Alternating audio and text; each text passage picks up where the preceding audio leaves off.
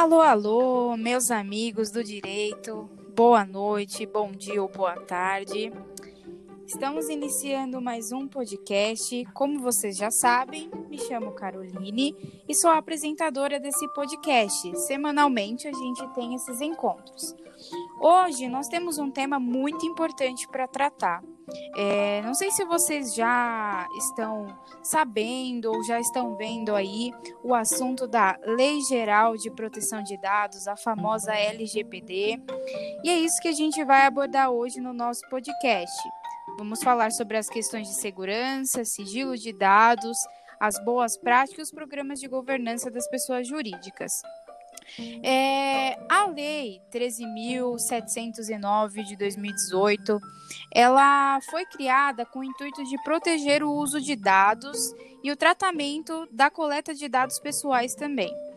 Mas como vocês sabem, é, a gente sempre chama um convidado especial, um profissional da área, para explicar melhor para vocês sobre o tema. E agora, com vocês, essa profissional renomada é a Data Protection Officer, Camila. Oi, Carol, tudo bem? Oi, Camila, tudo bem e você? É um prazer estar aqui bem. com você. É um prazer é todo meu estar aqui, né? Nesse podcast tão renomado. Uh, bom dia, boa tarde, boa noite para os nossos ouvintes, né? Bom, me apresentando um pouco, eu sou Data Protection Officer, né? Sou uma, uh, sem querer me gabar, especialista né, na LGPD. E vamos conversar um pouco, né? Uh, acredito que para eu introduzir a LGPD, eu preciso contar um pouco do histórico dela, né? É muito importante fixar isso. É, a LGPD ela foi criada né, no, em 2018 e ela começou a viger no mês passado, né? Mês passado, em setembro. Não me lembro o dia exatamente, mas eu acredito que esteja completando quase um mês, né? E, bom, o que acontece é o seguinte: ela foi uma influência da General Data Protection Regulation, que é, foi carinhosamente apelidada de GDPR, né, para facilitar. E a GDPR ela foi criada é, na Europa, né, pelo sistema europeu. Por quê? Porque as pessoas sentiam muito a necessidade, né, de preservar e regulamentar a utilização dos dados pessoais, porque a gente, a gente teve um boom né, de virtualização de dados, e aí a gente pode citar um, outro, um outro histórico né, da sociedade. Hoje em dia a gente vive uma sociedade de dados, uma sociedade informacional, onde tudo corre muito rápido né? A utiliza os dados são assim o bem mais importante da nossa sociedade.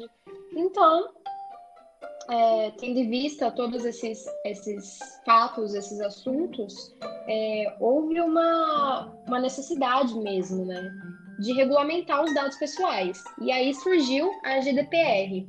A LGPD é a Lei Geral de Proteção de Dados, né, e ela é brasileira. Uh, foi criada então sobre, sobre forte influência né, da GDPR. E, bom, é isso. E aí, conversando sobre a LGPD, a gente precisa falar sobre tratamento de dados. Antes de falar sobre o tratamento de dados, eu quero deixar bem claro o que é dado, né? O dado pessoal, ele tem poder, um poder inimaginável. Ele, assim, ele traça a identidade do indivíduo, né? É, um dado é você, né? Então, uh, é por isso que houve essa, essa, forte, essa forte necessidade de regulamentar os dados, né? E aí, quando a gente conversa sobre tratamento de dados, uh, o que é o tratamento de dado? Ele significa realizar qualquer atividade com dados pessoais. E essa, essa definição é dada pelo Eduardo Natali, que eu acho muito bacana, né? Bom, indo para a lei, o artigo 6 lá no artigo 6 da, da LGPD, ele diz que o tratamento de dados ele deve ser pautado em alguns princípios. Então, a gente tem boa-fé, finalidade, adequação, necessidade, transparência, segurança, que é o assunto do nosso podcast de hoje, né? E daqui a pouquinho eu vou falar sobre a segurança. Uh, voltando a falar aqui dos princípios, prevenção e muitos outros princípios, né? E além disso, o titular do dado ele deve ter um livre acesso a esse dado. Então, assim, no momento em que ele é, fornece o dado, no momento que existe um dado dele em determinado uh, banco de dados ou qualquer outra coisa, ele deve ter o livre acesso àquele dado, né? E o agente de tratamento, que também vai ser assunto desse podcast, eu não quero me alongar muito, uh, ele é o responsável pra, e deve prestar contas quando necessário, né? E aí, o que acontece é o seguinte: na LGPD, ela dita uh, as hipóteses de tratamento dos dados, né? Então, ela é muito específica. E eu vou. Tem lá no artigo 7 tem várias uh, hipóteses, mas eu quero focar em uma, que é mediante o fornecimento do. Oh, desculpa, mediante fornecimento do consentimento pelo titular, né? E aí, o que seria o consentimento? Gente, o consentimento é basicamente a autonomia da vontade, né? Então, assim, o titular ele vai concordar com o tratamento do dado pessoal. Mas, assim, esse dado pessoal que ele está fornecendo é para determinada finalidade. Ele não vai simplesmente uh, fornecer o dado a troco de nada, né? Uh, e é isso. É...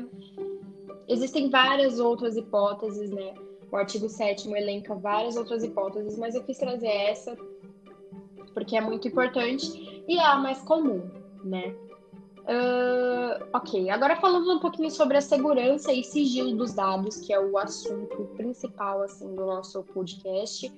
Uh, o artigo 46 da LGPD ele diz que a proteção dos dados pessoais ela é alcançada por meio de medidas de segurança técnicas e administrativas. E essas medidas elas devem ser tomadas pelo agente de tratamento que a gente já citou aqui, né? E aí o que acontece é o seguinte: esses dados, é, um dos princípios que a gente já conversou aqui é o seguinte: o dado precisa ser seguro, né? Isso por quê? Isso porque uh, a doutrina considera um, um, ciclo de vida né, para os dados pessoais. E aí o, o, próprio artigo 46, ele menciona um termo que é privacidade desde a concepção.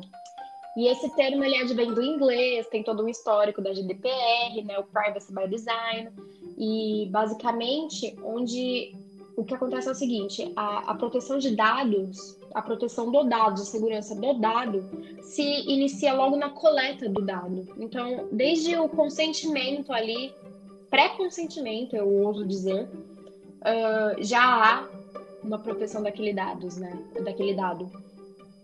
Então, essa aí é a, seria a fase inicial né, do ciclo de vida do, do tratamento de dados. E as próximas fases seriam o arquivamento processamento de dados, que também devem é, ser pautadas na segurança. E aí a gente chega na última fase, né, que seria a eliminação do dado.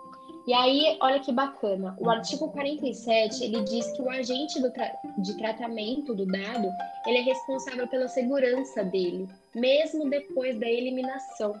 Então, assim, a gente pode, nesse ciclo de vida, né, do dado, a gente pode, assim, dizer que a segurança é um requisito mínimo, um requisito básico, né? Ele precisa estar ali. Porque os agentes, os agentes de tratamento, eles têm responsabilidade mesmo depois da eliminação, né? Então a gente pode ver que a LGPD ela foi criada com certos objetivos e a gente pode perceber o quanto a segurança e proteção desses dados são muito importantes, né? Uh, e aí, o, o, mesmo artigo, né, o artigo 48, me perdão, é, perdão, ele diz que caso haja algum incidente de segurança que exponha ou ameace expor né, o dado, coloque esse dado em risco e etc., o controlador ele deve seguir alguns passos, né? E um deles é comunicar à autoridade nacional e ao titular a ocorrência desse incidente. E aí eu queria trazer alguns exemplos aqui para vocês. É, tem mais coisas que o, o, o controlador precisa fazer, mas um exemplo assim clássico que eu preciso comentar é o exemplo da Uber, que a Uber precisou pagar mais de 148 milhões por vazamento de dados, né? E recentemente a gente vem recebido muitas mensagens nas redes sociais, né, de proteção de dados, de adequação à proteção de dados, e isso é muito importante, né, Carol? Com certeza. É, é uma multa, né, muito alta, até porque, como você muito disse, alta. os dados definem as pessoas, né? Então deve ter uma proteção maior sobre isso. Sim, com certeza.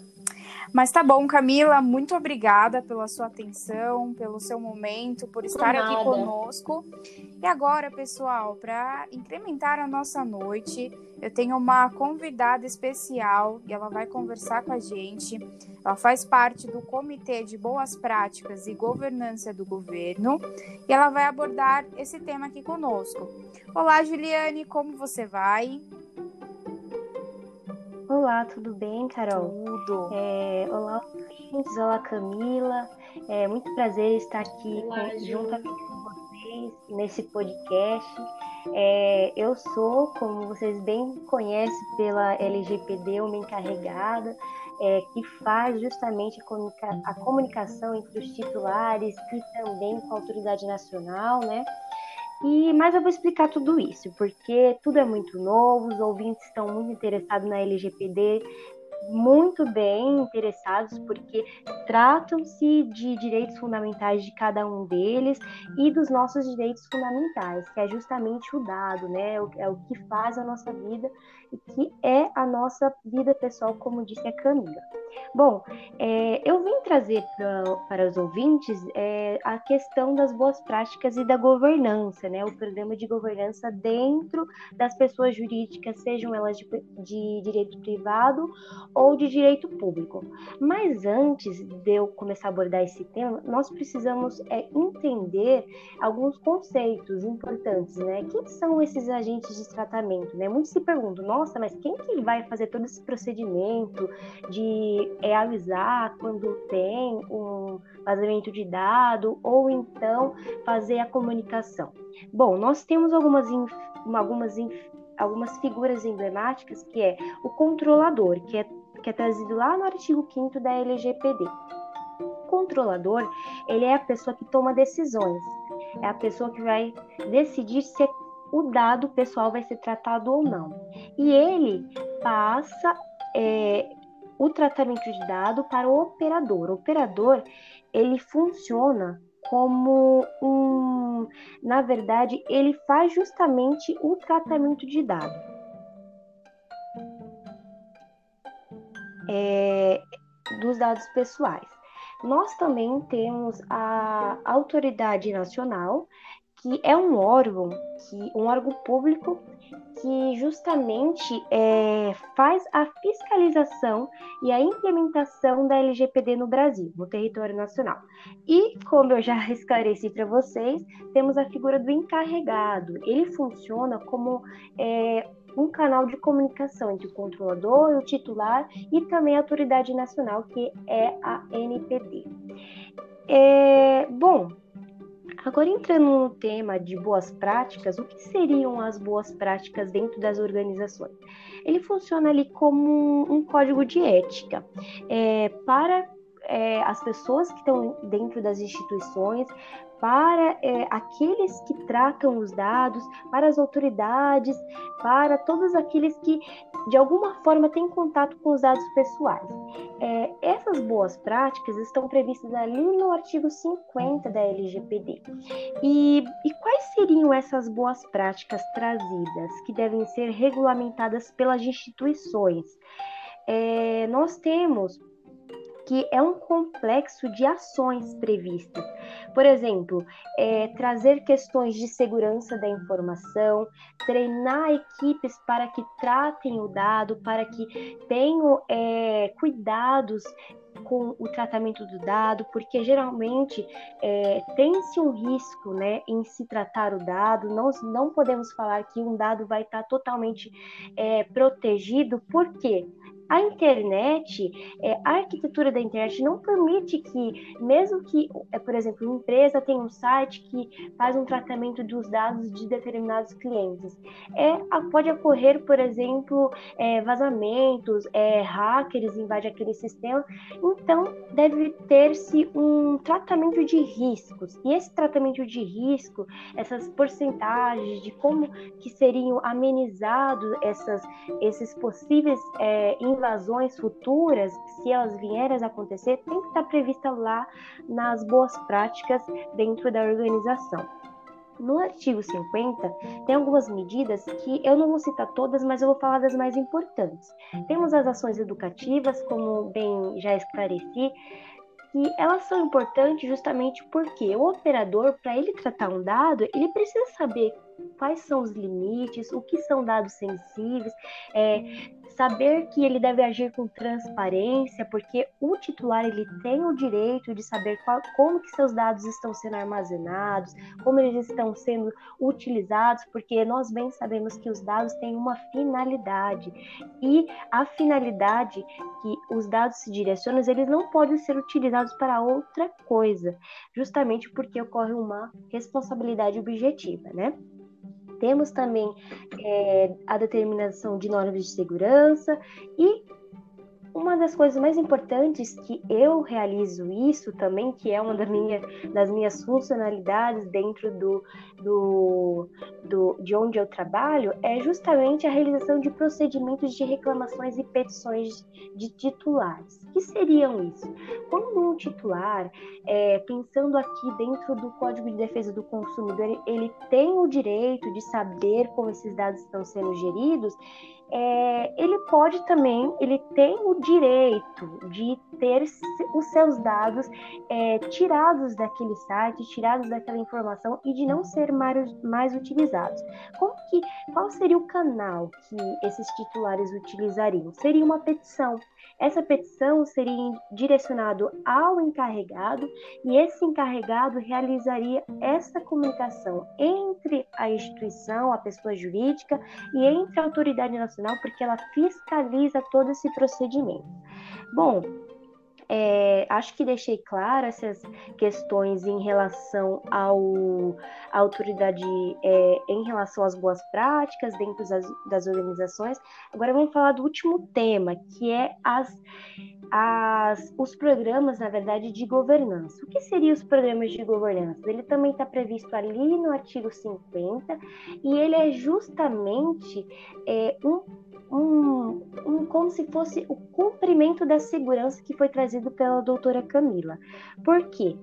Tem-se um, o, o, esse manual né, de ética, que seria de boas práticas dentro da organização, e quando uhum. esse manual não for cumprido, o que, que vai acontecer? O programa de governança de dados vai atuar, porque ele vai demonstrar quem serão os responsáveis por aquele vazamento, qual que vai ser a mitigação daquela, daquele vazamento, ele realizará também essa, esse tráfego né, de, de informação, olha, o o encarregado, o controlador deve avisar que houve vazamento. Então ele atua nessa parte de segurança. E são códigos mesmo, né? assim como é, dentro das organizações tem tantos é, códigos, tanto de conduta, de compliance, é outro código que o, a LGPD trouxe, né? justamente para regulamentar é, a proteção de dados dos, da, das pessoas físicas dentro das organizações organizações.